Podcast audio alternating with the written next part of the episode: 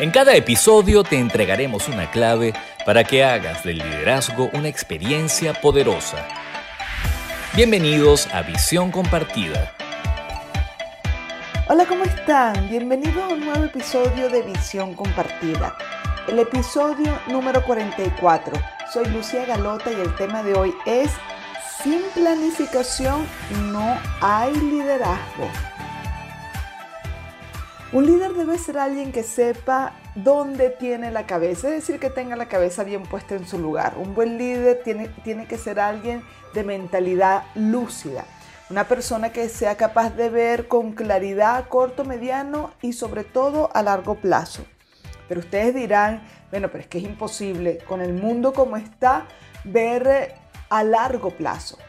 Pero una persona, pongamos el ejemplo, que piensa hacer un viaje y no, y no tiene un mapa y no sabe qué recorrido va a hacer, qué rutas va a tomar, pues entonces el largo plazo se le vuelve muy nebuloso.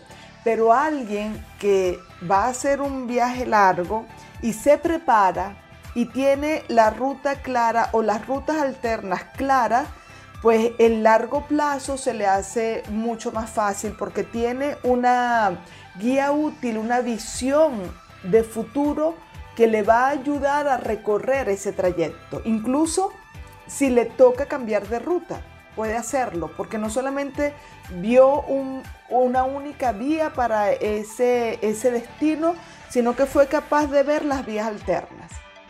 Entonces, de hecho, esta es una de las competencias que distingue a las personas que logran el éxito en los negocios y crean grandes corporaciones de aquellas que solo son soñadores. Es decir, esas personas que se ilusionan con cada idea, que piensan que se van a hacer millonarios al corto plazo porque tienen una idea maravillosa, pero pasan los años y estas personas no han podido despegar porque se la pasan de sueño en sueño. Sus ideas no pasan de esta etapa inicial en donde hay mucha ilusión y no se logran convertir en maquetas robustas, en una visión clara del camino a seguir, para alcanzar esa idea y convertirla en algo concreto.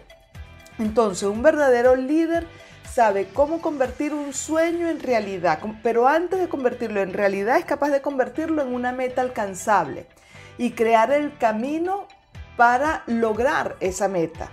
Cuenta con visión de futuro y capacidad de aterrizar esa idea, ese sueño en planes coherentes.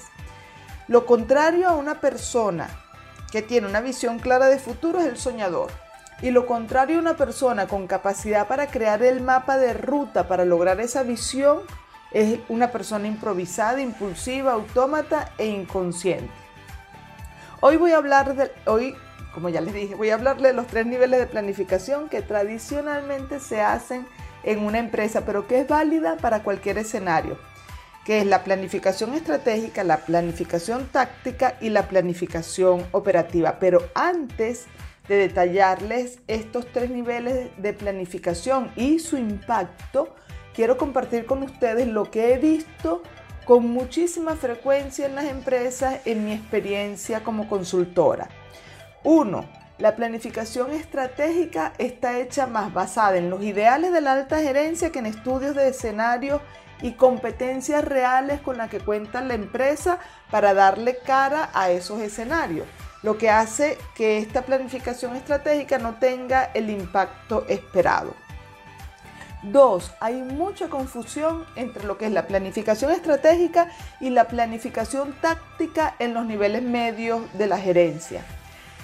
3. Los planes que desarrollan muchos gerentes responden más a una exigencia externa que a una necesidad profesional o personal, lo que hace que el plan que este gerente desarrolla sea más como un saludo a la bandera, un papel que termina engavetado y en el olvido, y esto da paso a la improvisación.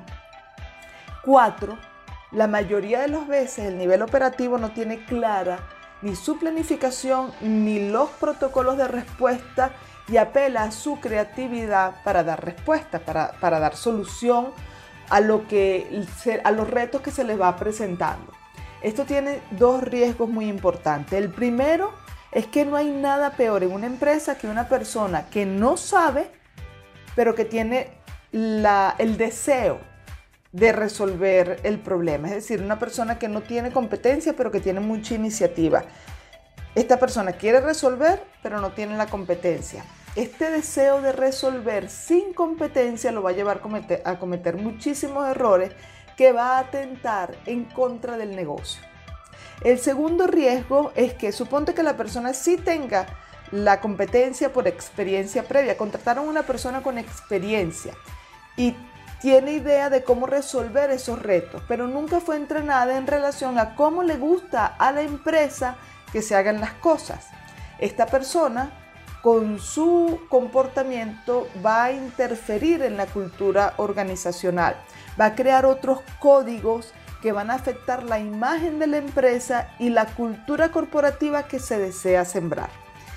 Bueno, después de los imperdonables del liderazgo, les voy a detallar lo que es la planificación estratégica, táctica y operativa. Así que quédense para que conozcan cada una de ellas. ¿Quieres saber los errores más frecuentes de los líderes en las empresas? Escucha con atención los imperdonables del liderazgo. En los imperdonables del liderazgo de este episodio quiero mencionar que he visto en muchas oportunidades a gerentes, sobre todo del nivel medio, en, la planificación táctica, eh, tomando esta parte de su trabajo de manera muy negligente. Es decir, me lo están pidiendo, me están exigiendo que tengo que tener una planificación, ya sea algo de última hora solo para cumplir con el hecho de la exigencia que tiene como parte de su descripción de trabajo, pero no porque le vea la importancia en el logro de los objetivos o en el alcance del progreso del negocio o del éxito profesional, el planificar de forma táctica el logro de la planificación estratégica. Entonces, esa falta de, de relevancia que le da, porque en su mindset, en su mentalidad, eso sencillamente carece de importancia, eso le parece algo más, algo que puede bypasearse, que, puede este, dejar de lado o, o, hacerlo de manera negligente porque no es importante. Esas personas por lo, general, eh, por lo general no se dan cuenta de cómo esa actitud está afectando directamente el logro de su éxito profesional. Acabas de oír los imperdonables del liderazgo. Ok, continuando con el tema de la planificación estratégica, táctica y operativa, es importante antes de detallarlas eh, aclarar que en todos los aspectos de la vida se requiere planificar y establecer objetivos para lograr un fin común, ya sea entre varias personas o una persona eh, para gestionar sus propios proyectos de vida, por ejemplo. Según los expertos, la planificación empresarial consiste en un proceso de organizar con fórmulas en un tiempo y en un espacio determinado. Es decir, yo tengo una idea que quiero llevar a cabo y yo sé que cuento con el recurso del el tiempo específico, las competencias específicas, un escenario específico y necesito aplicarle fórmulas para engranar todo eso de manera coherente para alcanzar esta idea que tengo. Entonces, un proceso integrado e interdependiente donde todos los niveles de planificación son necesarios. El estratégico permite orientar la visión, el táctico desplegar esa visión en planes de acción menores y el operacional nos permite llevar los planes a la ejecución. Comencemos con la planificación estratégica. Esto es el comienzo de todo. Está pensada a largo plazo. Es la visión de futuro de la organización que está basada en la revisión y comprensión de los factores ambientales externos e internos, con qué cuenta la compañía, con qué competencias y cómo esas competencias permiten dar la cara a los factores externos. En esta eh, planificación estratégica, los responsables son la alta dirección de la compañía. Es para llevar adelante proyectos que tengan envergadura. En esta planificación se consideran los siguientes aspectos que están pensados para el mejor funcionamiento, como ya dije, futuro de la organización a largo plazo. Aquí se definen los valores, enfoques de trabajo, la cultura corporativa, la imagen de la empresa, proyectos ambientales, estructura organizativa, estas decisiones son tomadas por eh, junta directiva, el presidente de la, de la compañía, el CEO, eh, la alta dirección. Y eh, son planes basados para un periodo de 5 a 10 años aproximadamente. Y es importante que en el transcurso del tiempo los planes y las decisiones tomadas puedan ser actualizadas y modificadas de acuerdo a los cambios de largo plazo. Este paso es importante llevarlo a cabo a tiempo debido a que se pueden considerar las variaciones que puedan surgir en, los contextos externos e internos de la compañía. Por otra parte, la planificación táctica tiene una participación más limitada a nivel departamental y a veces solo se involucra un proceso de punta a punta. Por ejemplo, es la responsable de crear metas y condiciones para que las acciones que ya se establecieron en la planificación estratégica se puedan alcanzar. Es de mediano plazo, entre uno a tres años más o menos se hacen planificación táctica, es el periodo que debería durar estos planes tácticos. Y como en la planificación estratégica, pues también se deben revisar y actualizar. Por ejemplo, cuando vino lo del COVID, todas estas planificaciones tácticas se fueron al piso. Hubo que rehacerlas y crear rutas diferentes. Entonces, por tratarse de una planificación más específica, las decisiones pueden ser tomadas por personas que ocupan los cargos entre la alta dirección y el operativo, como los ejecutivos de la directiva, los gerentes, eh, coordinadores, supervisores, en la planificación táctica se pueden tomar en cuenta los siguientes aspectos que la fundamentan o se consideran importantes en la empresa, como es el personal de trabajo, el plan de marketing, la producción, el financiamiento empresarial. Entonces esta es la planificación táctica. En el caso de la planificación operativa, en este nivel de impacto es de donde salen las acciones para alcanzar las metas que fueron trazadas por el nivel táctico que está vinculado con los objetivos de las decisiones estratégicas. Entonces los involucrados son aquellos que ejecutan las acciones que se aplican a corto plazo, en un periodo más o menos entre 3 a 6 meses. Todos los niveles de la organización están involucrados y tienen que cuidar que las rutinas se cumplan, que se garantice que la tarea se haga y que las operaciones se ejecuten con los procedimientos que han sido establecidos, los estándares de calidad que se han marcado, que se esperan que sucedan. Ellos tienen este, esta planificación estratégica, se preocupa porque los resultados concretos se logren.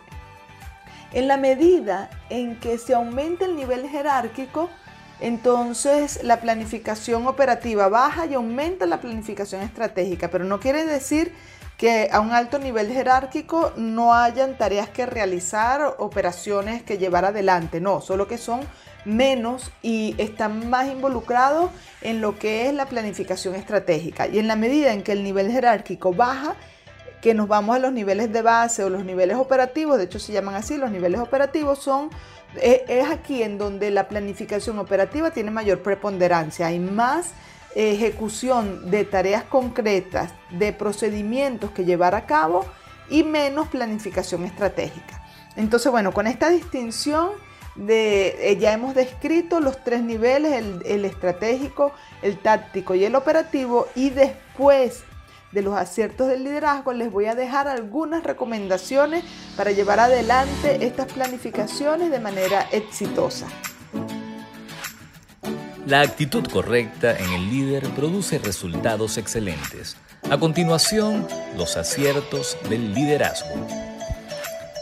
En los aciertos del liderazgo quiero destacar un caso que he trabajado en estos días en la mentoría de liderazgo y una persona con una actitud inicial muy soñadora.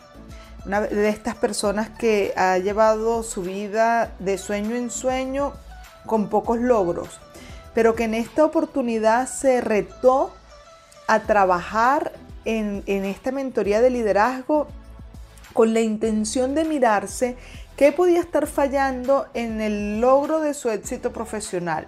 Y cuando ha ido viendo sus maneras de aproximarse a la, planificación, al colocarse metas, al alcance de los objetivos y se ha ido dando cuenta de que sus actitudes tienden a ser como infantiles o, adolescentes, que cuando aparece de repente el, tener que, aplicar disciplina o, ser constante, perseverante en el logro del objetivo, tiende a abandonar porque prefiere la, recompensa inmediata que la recompensa a largo plazo, producto de, sacrificar el placer inmediato, cuando ha ido viendo esas actitudes y las ha ido corrigiendo y ajustando, este, esa eh, determinación es un gran acierto. Acabas de oír los aciertos del liderazgo. Bueno, y aquí estamos llegando al final del episodio número 44. Un líder sin planificar no es un líder, es una persona improvisada, autómata, impulsiva. Y nosotros no queremos eso en el liderazgo, queremos que te vaya bien.